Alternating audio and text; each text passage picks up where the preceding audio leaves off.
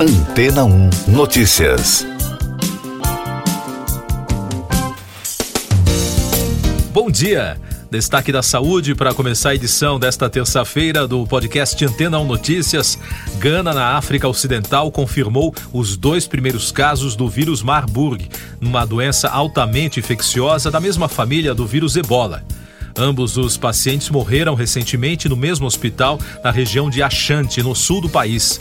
Segundo a rede britânica BBC, foi verificada a presença do vírus em ambas as amostras no início deste mês em um laboratório no Senegal. A primeira morte foi de um homem de 26 anos que foi internado em 26 de junho e morreu no dia seguinte. O segundo caso foi de um homem de 51 anos que deu entrada no hospital em 28 de junho e morreu no mesmo dia.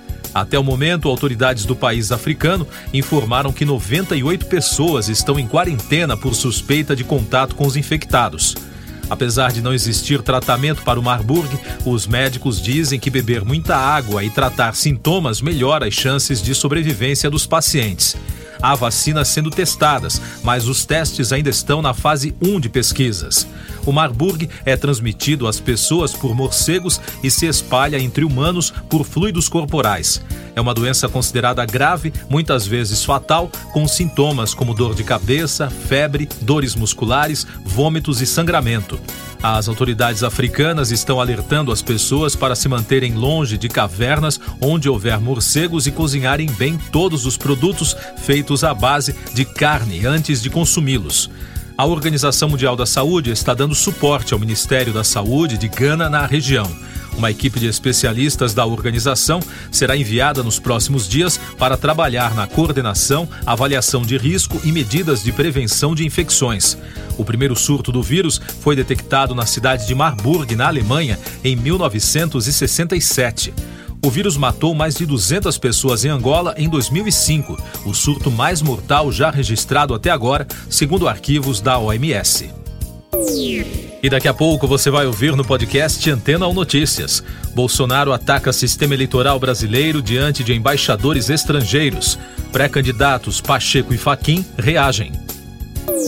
Justiça do Paraná manda a polícia complementar investigação sobre assassinato de militante petista. Desmatamento no Brasil teve alta de 20% em 2021, diz MAP Biomas. O presidente da República, Jair Bolsonaro, se reuniu na segunda-feira em Brasília com embaixadores de dezenas de países no Palácio do Planalto para criticar o sistema eleitoral e atacar ministros do Supremo Tribunal Federal e do Tribunal Superior Eleitoral os ministros do governo Carlos França, das Relações Exteriores, Paulo Sérgio Nogueira, da Defesa, Ciro Nogueira, da Casa Civil, Luiz Eduardo Ramos, da Secretaria-Geral e Augusto Heleno, do Gabinete de Segurança Institucional, estavam presentes. As críticas do presidente aos estrangeiros gerou uma onda de reações. No Paraná, o presidente do TSE e integrante do STF, Edson Fachin, reagiu aos ataques às urnas eletrônicas e aos ministros e afirmou que é hora de dizer basta. Segundo Fachin, a Justiça Eleitoral e seus representantes são atacados com o uso de má fé. O presidente do TSE participou na segunda-feira do lançamento da campanha de enfrentamento à desinformação pela seccional estadual da OAB. O presidente do Congresso Nacional, Rodrigo Pacheco, do PSD de Minas Gerais, também reagiu às acusações sem provas de Bolsonaro e defendeu a lisura do processo eleitoral brasileiro. Os pré-candidatos à presidência também se manifestaram e criticaram as declarações do presidente da República. A Justiça de Foz do Iguaçu, no Paraná, atendeu os pedidos feitos pelo Ministério Público e determinou que a Polícia Civil complemente com novas informações o caso do assassinato do guarda municipal e militante petista Marcelo Arruda pelo agente penitenciário apoiador do presidente Bolsonaro, Jorge Guaranho. A decisão foi publicada na segunda-feira, três dias após a conclusão do caso. O inquérito foi finalizado em apenas cinco dias antes da divulgação de dados do celular do assassino. Segundo o MP, as informações contidas no aparelho podem auxiliar a investigação a identificar se houve participação de outras pessoas no crime.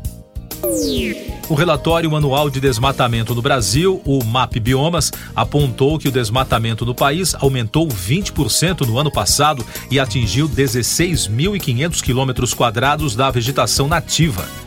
Quando os dados dos últimos três anos são somados, o resultado indica que o país perdeu quase um estado do Rio de Janeiro de área verde. O levantamento também aponta que a agropecuária foi responsável por quase todo o desmatamento do país, com percentuais acima de 97%. Eu sou João Carlos Santana e você está ouvindo o podcast Antena 1 Notícias, com mais destaques do noticiário nacional. O Ministério da Justiça, por meio da Secretaria Nacional do Consumidor e dos 27 PROCONs do país, suspendeu por tempo indeterminado na segunda-feira as atividades de 180 empresas de telemarketing.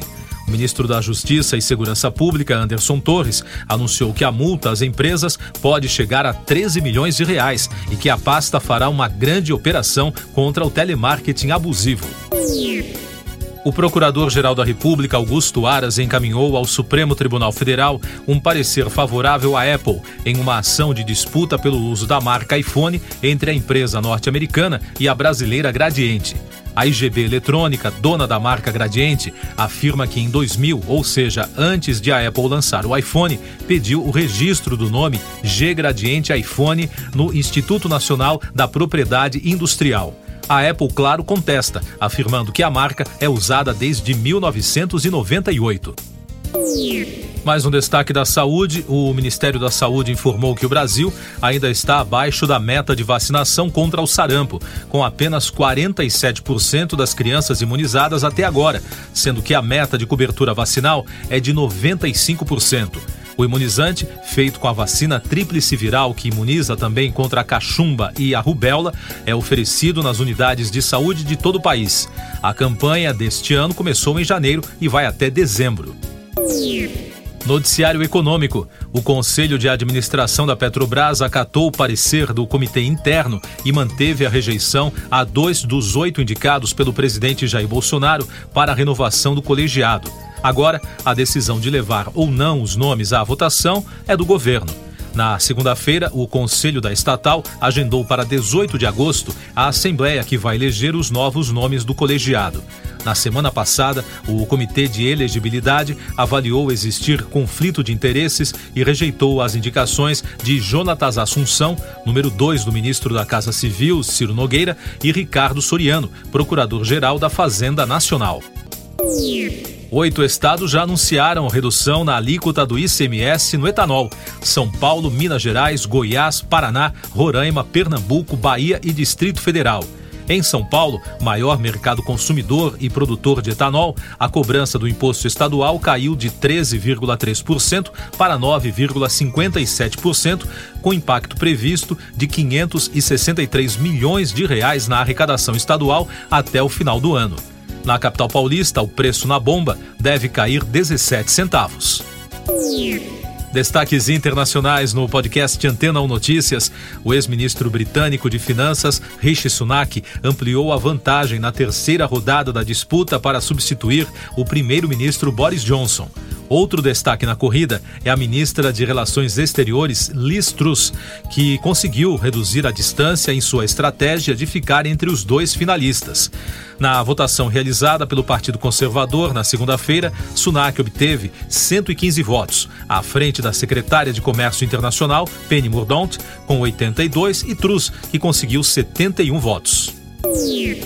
Meio Ambiente. Na Europa, o Centro Comum de Pesquisa da Comissão Europeia afirmou que após uma ausência prolongada de chuvas, 46% do território europeu corre risco de sofrer uma seca. O anúncio foi feito enquanto uma intensa onda de calor atinge o continente. Além disso, cerca de 11% de toda a Europa estão em nível de alerta, com as plantações afetadas pela falta de água, detalhou o relatório do mês de julho publicado na segunda-feira. Música e cinema. O cineasta veterano Steven Spielberg dirigiu o primeiro videoclipe de sua carreira.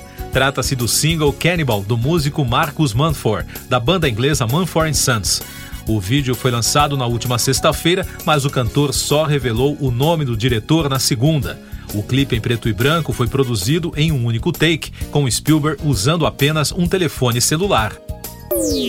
Último destaque do podcast Antena 1 Notícias, edição desta terça-feira, 19 de julho. Reportagem do jornal norte-americano The New York Times afirma que os diplomatas que participaram da reunião com o presidente da República, Jair Bolsonaro, na segunda-feira em Brasília, temem que o governo brasileiro esteja preparando as bases para uma tentativa de golpe se Bolsonaro perder as eleições. Segundo a publicação, dois embaixadores que concordaram em falar com o jornal disseram que os representantes ficaram incomodados após a sugestão de Bolsonaro de que militares devem participar do processo para garantir eleições seguras. Siga nossos podcasts em antena1.com.br. Este foi o resumo das notícias que foram ao ar hoje na Antena 1.